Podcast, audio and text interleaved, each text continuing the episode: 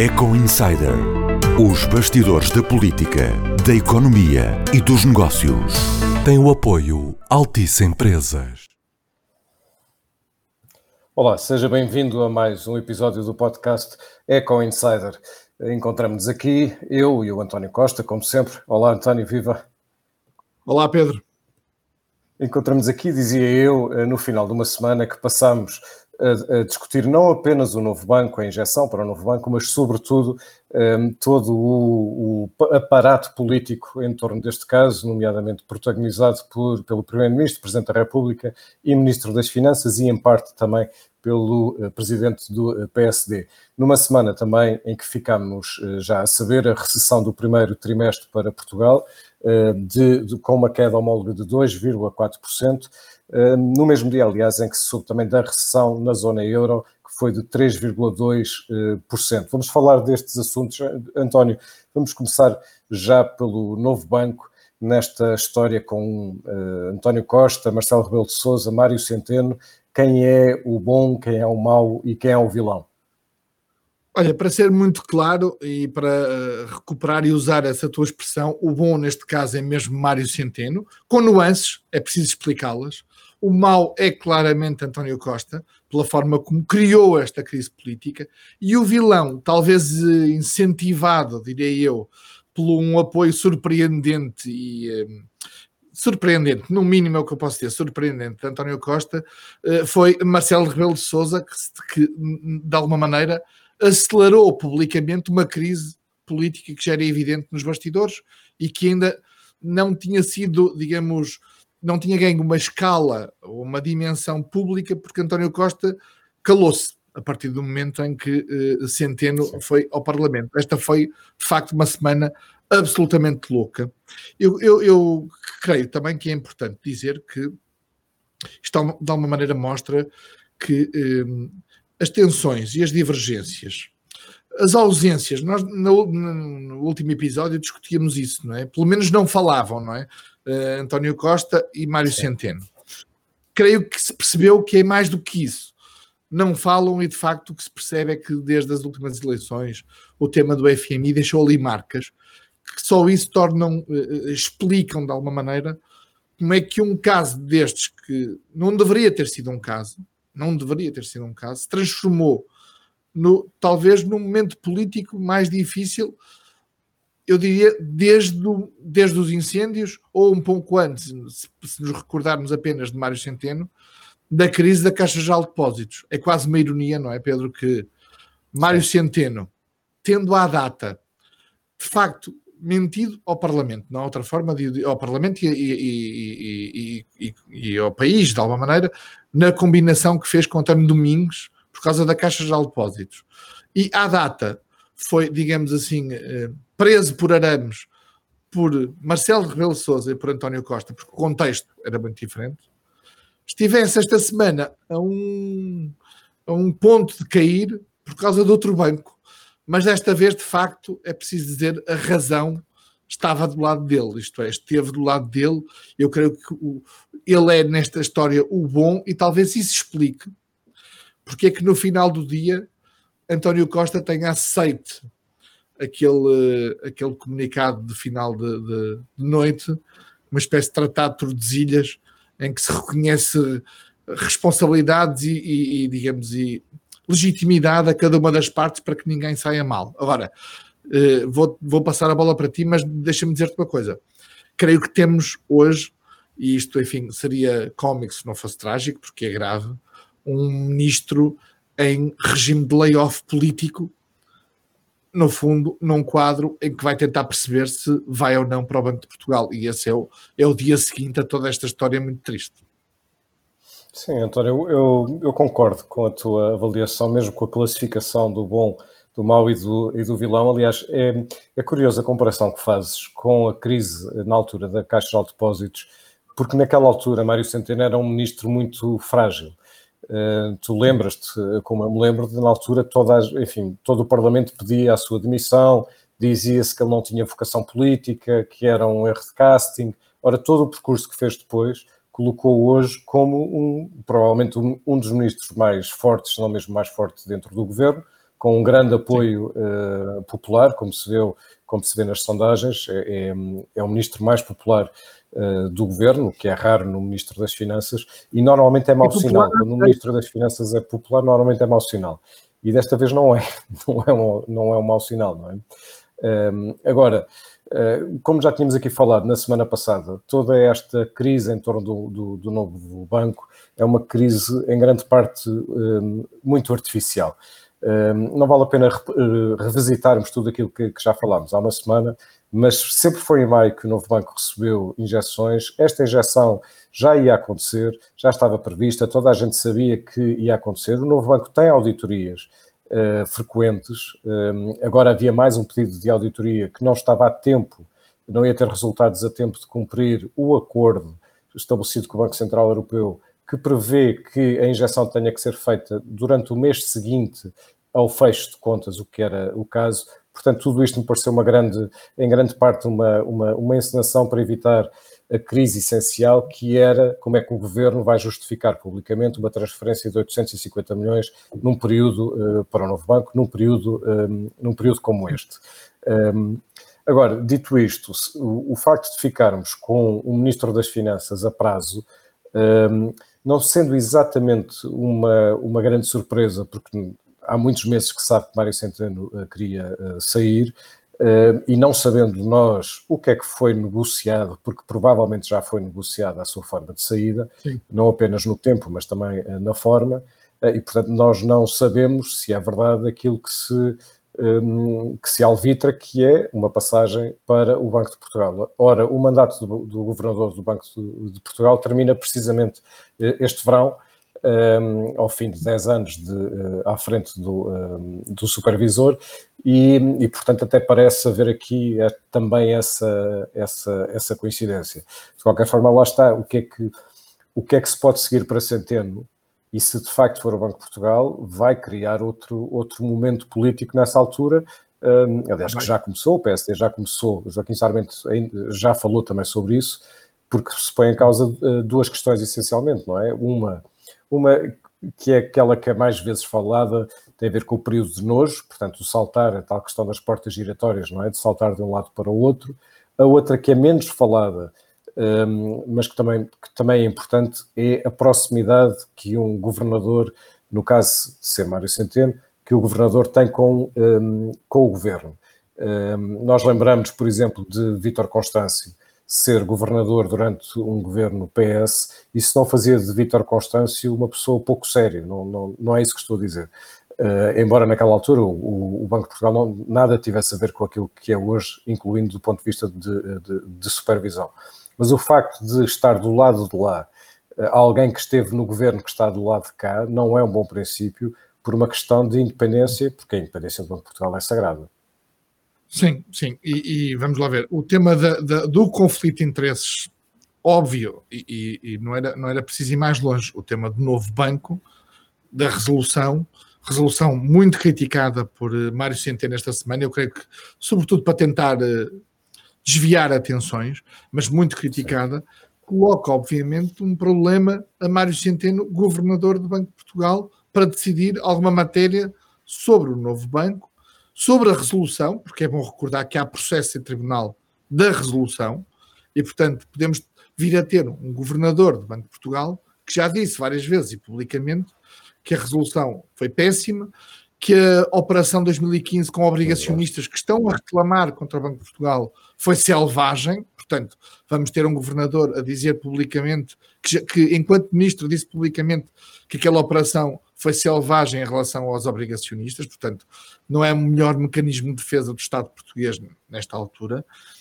E, sobretudo, de facto, eh, como tu dizes bem, a independência política para quem vai ter que analisar por exemplo, do ponto de vista económico e das opções económicas, o que é o orçamento de 2020, o que é o orçamento de 2021 e que na verdade vão ser o 2021 provavelmente já filho das opções de Mário Centeno durante estes, estes anos todos. E portanto e durante este ano 2020 com o orçamento suplementar, portanto cria-se aqui um problema.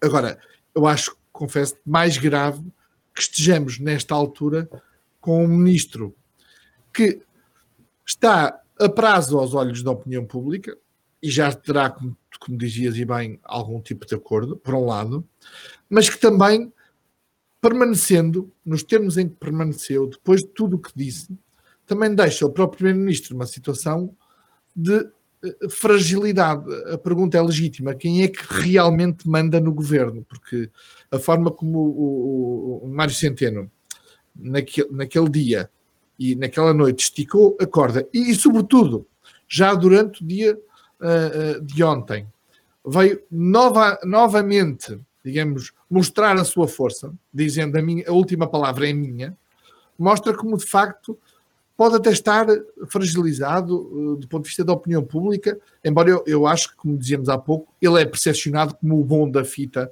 e, e, e, de forma fundamentada, portanto, eu, estou de acordo que ele é de facto Sim. o bom nesta história, mas ainda assim, com esta fragilidade política uh, e com este confronto com o Primeiro-Ministro, percebemos que há, eu diria, quase dois governos, não é? O governo de António Costa e o governo sozinho de Mário Centeno. E isso não é bom, tendo em conta que nós estamos, é bom recordar, parece que, parece que não, porque é o mesmo governo. Mas esta, esta, esta eh, legislatura, digamos assim, começou há pouquíssimos meses, não é? Começou em novembro. Ainda temos mais de três anos de, de, de, governo. E, portanto, se já estamos com isto, parece evidente que a clarificação tem que, que ocorrer logo a seguir ao orçamento suplementar e, portanto, vai ser esse o momento, seguramente, para, uh, digamos, a clarificação política e, se calhar, enfim, um, António Costa poderá aproveitar para não, não sair apenas centeno, mas, mas fazer uma, uma revisão, uma digamos assim, profunda, uma revelação do governo mais profunda e mais ampla, Até porque, é claro até porque, entretanto, estamos já mergulhados numa, numa recessão profundíssima, não é? Os dados que saíram são do primeiro trimestre, um, ou seja, uh, só o mês de março é que apanha já o efeito uh, pandemia, e é por isso que sabemos que o segundo trimestre será, esse sim, um, enfim, um grande fosso, uma grande quebra uh, económica, mas mesmo assim, mesmo só com o mês de março uh, a contribuir para o primeiro trimestre, quando se olha para uma, para uma recessão superior a 2%, eh, tão súbita e se faz aqui uma, enfim, uma ponderação do que, terá, do que terá sido só o mês de março, nesse, enfim, para chegar a esse resultado final de três meses, uh, percebe-se que nós entramos num, numa recessão, ou melhor, confirma-se que entramos numa recessão mesmo muito, muito profunda e é, é, é, muito precipitado dizer que é só este segundo trimestre, não é? Não, é assim, o, o primeiro trimestre que acabaste de, cujos números acabaste de sublinhar, tem um impacto de apenas umas semanas e já temos esta já temos estes valores de recessão, nomeadamente o valor em cadeia é muito significativo, é uma paragem brusca da economia.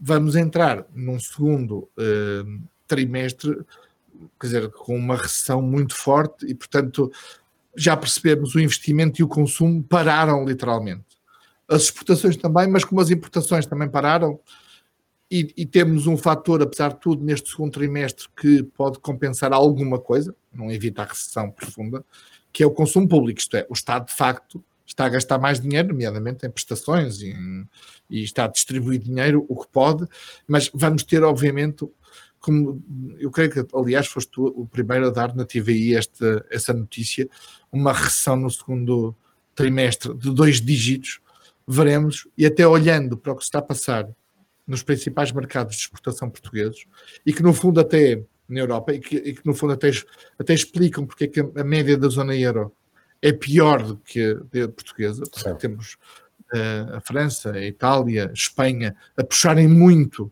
uh, a economia europeia para baixo, a Alemanha menos, mas a Alemanha, é como nos jogos, não é? Chega-se ao fim e a Alemanha é que ganha. A Alemanha está mais bem preparada para reagir seja do ponto de vista financeiro, seja do ponto de vista económico, é esta, esta crise e isso reflete, já se está a refletir no primeiro, no primeiro trimestre e vai refletir-se no segundo, mas, mas, mas digamos, essa dimensão também vai mostrar como é que vamos ter que, eh, digamos, preparar-nos para um segundo trimestre que, é, que vai ser obviamente muito difícil e para uma, para uma constatação, também já não é notícia, mas é bom que a sublinhemos é que a recuperação vai ser muito, muito, muito lenta.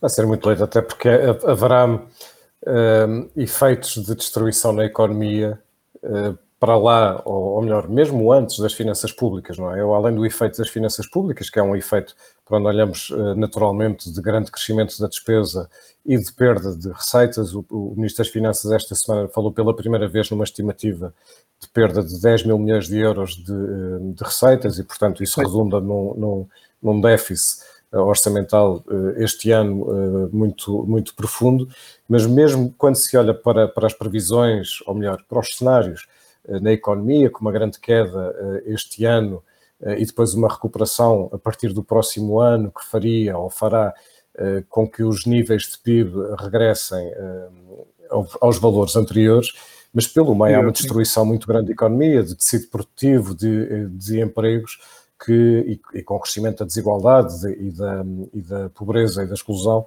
que demora muito tempo a, a, restabelecer, faltando uma variável fundamental no meio disto tudo, que é a União Europeia, não é? Ainda não sabemos, ainda não sabemos sobretudo se serão uh, subvenções ou se serão empréstimos, o que faz toda, mas mesmo toda, a diferença para, uh, para o futuro, não é? Agora, uh, António, Sim, sim. Antes de passarmos aos, ao melhor e ao pior da semana, queres falar ainda ia, deste ia, ia, fazer uma nota, ia fazer uma nota para, para complementar o que estavas a dizer sobre a União Europeia. Vai fazer toda a diferença. Se o dinheiro chega em junho ou julho e sob subvenção, e aí o governo terá outra capacidade de resposta. E do ponto de vista político, isto vai ter efeitos, porque vai ter uma capacidade de resposta e aí talvez, talvez justifique até outro perfil de ministro das Finanças ou não terá, e o desgaste político, seja do governo, seja do, até do líder da oposição, vão ser enormes e aí cria um caldo político muito difícil de gerir. Pois, é isso mesmo. Ora, entretanto, um, vão, vai havendo negócios, muito poucos, é verdade, mas vai havendo negócios. Nós, na semana passada, falámos de um negócio muito grande, uh, o da Brisa, não é? De um valor muito elevado. E esta semana tu escolheste um negócio como, o, enfim, entre os, os melhor, o melhor e o pior da semana, o teu melhor é um negócio. Sim, sim, Pedro. O negócio da semana não é de muitos milhões, como os que já tivemos noutros episódios de, do Eco Insider, mas é muito relevante. E, enfim, quase falamos em causa própria, porque falamos de comunicação social, é a compra de 30% da mídia capital por parte de Mário Ferreira.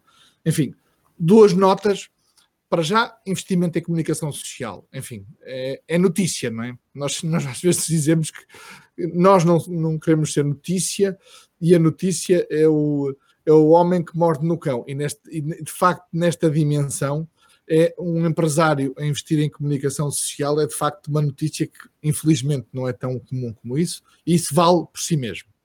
Depois percebe-se, é um grande negócio do ponto de vista financeiro. Por comparação, com os valores que a TVI uh, eh, e que a Mídia Capital já, já, já, já teve em negócios potenciais que não se realizaram.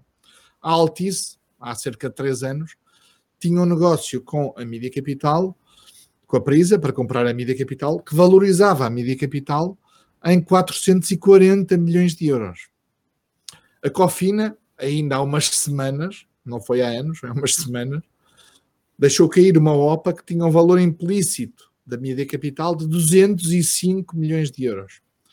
E agora estamos com um negócio que valoriza a mídia capital em 130 milhões de euros, isto é, capital que é pago por Mário Ferreira com a dívida da, da, da, da própria mídia capital. É um negócio, enfim, eh, com preço, com um desconto diria quase, a saldo face ao, ao que, é, ao, ao, que já valeu a, a Mídia Capital e a TVI, a Plural e a Rádio Comercial, é um grupo muito forte. Sabemos também que as audiências, obviamente a perda de audiências do ano passado acaba, acaba por, digamos assim, explicar parte desta desvalorização nestes, nestes anos e nestes meses. A pandemia também, como é óbvio, porque afeta a receita da comunicação social, de toda a comunicação social. E, e, finalmente, é o grande desafio de Mário Ferreira, que, enfim, tem 30%, a Prisa continuará como acionista, mas acaba de anunciar ao mercado que vai procurar outros acionistas para lá de Mário Ferreira. É quanto é que vai investir? Porque é evidente que é preciso investimento. Isto é, o mais difícil, na verdade, não é comprar a participação. O mais difícil é ter os fundos necessários para investir num canal de televisão que hoje está em segundo lugar, continua, obviamente, com grandes profissionais e com, com muito produto bom, mas que de facto termina um ciclo, não é? Um ciclo que, em que ele TV liderou de forma esmagadora durante uma década, mais de uma década, e, e agora, se quer recuperar esse ciclo, é preciso de facto investimento. E esse é o grande desafio de Mário Ferreira, que tem que fazer aqui uma declaração de interesses, é também um pequeno acionista do ECO, enfim, é pequeno acionista, mas para os nossos, para quem nos segue neste nosso Eco Insider, também é bom que se faça esta declaração.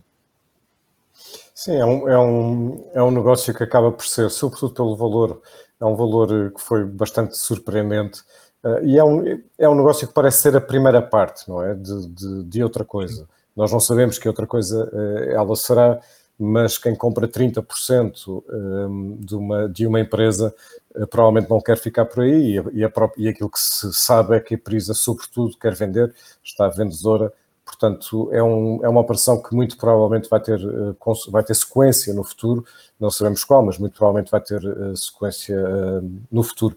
Eu não escolhi um negócio como positivo da semana, até porque também não há muitos, não é? Não há mesmo muitos não. negócios. E, e, e, não é, e não tem sido muito fácil encontrar, um, encontrar questões positivas ao longo das últimas semanas.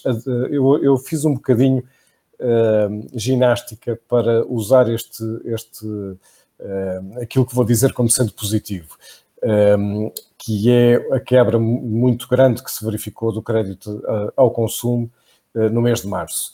Um, isto não é muito representativo e é natural que num período como este, em que há uma grande quebra de consumo, que haja também uma grande quebra do crédito uh, ao consumo e ele também esconde más notícias. Esconde, por exemplo, uma quebra muito grande das vendas dos automóveis. Uh, a única parte positiva é que eh, ao longo dos últimos anos, Portugal voltou a, crescer em crédito, os portugueses voltaram a pedir crédito e ele já estava a níveis muito elevados, sobretudo no crédito ao consumo. Não tanto no crédito à habitação, que também estava a subir muito, mas o valor total ainda não era uh, alarmante, mas no crédito ao consumo já era alarmante, tanto que o Banco de Portugal, ao longo do último ano, veio criar novos travões e dissuasões sobre o, o crédito um, ao consumo. Portanto, embora seja o reflexo de uma má notícia, que é a quebra muito grande no consumo causado pela pandemia, apesar de tudo, é positivo um, que os nossos níveis de crescimento do crédito ao consumo uh, tenham estancado, porque o seu crescimento já estava a ir muito além do, uh, do razoável. Pronto, foi, foi um bocadinho uh, ginástica. Já para os pontos negativos não tem sido. Para os pontos negativos, não, infelizmente, não tem sido preciso fazer ginástica, não é? Sim, Qual foi sim. o teu, eu, teu uh, aspecto negativo? Desta semana, esta semana fico-me pelos, por empresas e por negócios, e o aspecto negativo é a desvalorização do BCP em bolsa. É um banco muito importante, é o é maior banco privado, enfim, diria português, ou de decisão em Portugal, o Santander, obviamente, é muito grande, o BPI também são muito relevantes, mas, mas de facto são controlados a 100% por, por uh, grupos uh, espanhóis. O BCP chegou aos 8,5 cêntimos por ação. É um valor, um valor absolutamente ridículo e torna e leva a cotação total do BCP para 1.300, 1.400 milhões de euros, que é um valor absolutamente ridículo para, para, para o valor de um banco. Mas, quando nos recordamos, olhamos para esta pandemia, olhamos para as consequências para a banca, os resultados já começam a refletir isso, porque os bancos estão a fazer provisões para se prepararem para o pior. Quando me recordo que Rui Rio não queria lucros e dizia que seria um escândalo lucros e que não deviam ter lucros os bancos neste, contexto, nós, infelizmente, hoje dizemos se calhar deveriam ter algum lucro para evitar digamos, a degradação, nomeadamente de uma cotação, que obviamente traz problemas à gestão, porque é uma exposição, não traz problemas operacionais imediatos, mas traz problemas de, de confiança até, porque de facto há, um, há uma desconfiança, há uma, há uma percepção de que o BCP, como outros bancos, vai precisar de mais capital. Nós sabemos que o BCP não tem um fundo de resolução nem uma garantia pública para ir injetando todos os anos e, portanto, tem que viver com o capital dos seus acionistas privados. Dois, e no caso, dois acionistas com problemas particulares. A Sonangol, enfim, Angola com os problemas que tem, a Fidelidade, diria, a Fossum, que, que sendo chinês, obviamente está a partir de um país que está a atravessar também ele próprio um momento difícil por causa das consequências da pandemia, embora em Portugal, uh, obviamente, a fidelidade seja de longe líder de mercado e com ótimos resultados e a contribuir até bastante para o resultado global da, da Fasun. Mas enfim, são dois acionistas importantes, cada um com, o seu, com as suas vicissitudes, vamos dizer assim, e, e, e, e, com milhares de pequenos acionistas que olham para o BCP, olham para a banca e dizem se calhar melhor não, se calhar não é, não é melhor, o melhor momento para fazer investimento em ações de bancos, obviamente o BCP está cotado, e isso é uma pressão de facto muito difícil num contexto já de si operacionalmente difícil pelo contexto da economia. E portanto vai ser um tema que vamos ter que acompanhar também com atenção nas próximas semanas Sim, sabes que o meu, o meu Dash também está ligado à banca uh, e também é um reverso de, uh, neste caso, de uma, de uma notícia positiva. A, notícia positiva é que está a haver, de facto, uma adesão massiva uh, às moratórias. E isto é positivo no sentido em que se confirma que é uma ajuda lançada neste tempo extraordinário, uma ajuda certa, certeira, tanto que a adesão é muito grande. Estamos a falar já de 300 mil pedidos de moratórios, num total de 25 mil milhões eh, de euros de crédito, é 10% do crédito concedido em, eh, em Portugal. Qual é o reverso e porquê é que isto é negativo? Sim. É quando acabar, quando acabar a moratória, não é? Como disse o Presidente do Santander esta semana, o tsunami virá depois. Um, e o tsunami será quando se verificar quantas, uh, quantas destas pessoas que pediram as moratórias já não conseguirem, uh, porque já, já não têm rendimento nessa altura para pagar as suas dívidas, e isto naturalmente vai ter impacto não apenas nas suas vidas, mas também nas contas uh, dos bancos. eu espero, aliás, que o Banco de Portugal exige este ano a constituição de previsões para os bancos, pelo menos numa parte pequena que seja das moratórias para não criar uma espécie de resultados artificiais um, durante, uh, durante este ano. Um, agora, voltando, voltando, ligando isto àquilo que estavas a dizer do BCP, e, e, para fecharmos, António, já viste, se o BCP neste momento vale cerca de 1,3 mil milhões, quanto é que valerá o novo banco? Não é? O novo banco é um banco mais pequeno do que o, uh, do que o BCP. Sim. Um, e, e, se pensarmos nisso e fizermos uma proporção de, entre capitais próprios e, e, valorização, percebemos que se calhar um novo banco uh, vale pouco mais do que a injeção, uh, ou se calhar não vale sequer a injeção que acaba de, uh, de receber, é? de, de, de, mais, um bocadinho mais de mil milhões de euros. e isto torna, enfim, permite-nos relativizar, ou seja, ganhar uma escala para percebermos os, os, o, o impacto que estas transferências anuais têm tido uh, no banco, sem as quais o novo banco não teria qualquer, uh, enfim, viabilidade, pelo menos enquanto o banco que, que conhecemos hoje, não é? Isso leva-me a um ponto importante para fecharmos esta conversa, digamos, do novo banco, mas é um, é um ponto importante que, que não foi discutido neste processo todo. O Fundo de Resolução tem 25% do novo banco e, e o Lone Star tem 75% todo o dinheiro que está a ser injetado por via do Fundo de Resolução no novo banco pode ser total ou parcialmente eh, recuperado em função do valor da venda. Ora, as contas finais sobre o que o Fundo de Resolução, no fundo, que, que na prática é financiado pelos outros bancos, e, e, mas tem vivido à conta de empréstimos dos contribuintes, de nós todos. Mas a conta final do que o Fundo de Resolução vai perder com, com o novo banco só se poderá fazer efetivamente quando o novo banco for vendido. Aí vamos saber quanto é que valem estes 25%. E esse valor vai ter que ser deduzido aos 3,9 mil milhões de euros de garantia, o tal mecanismo.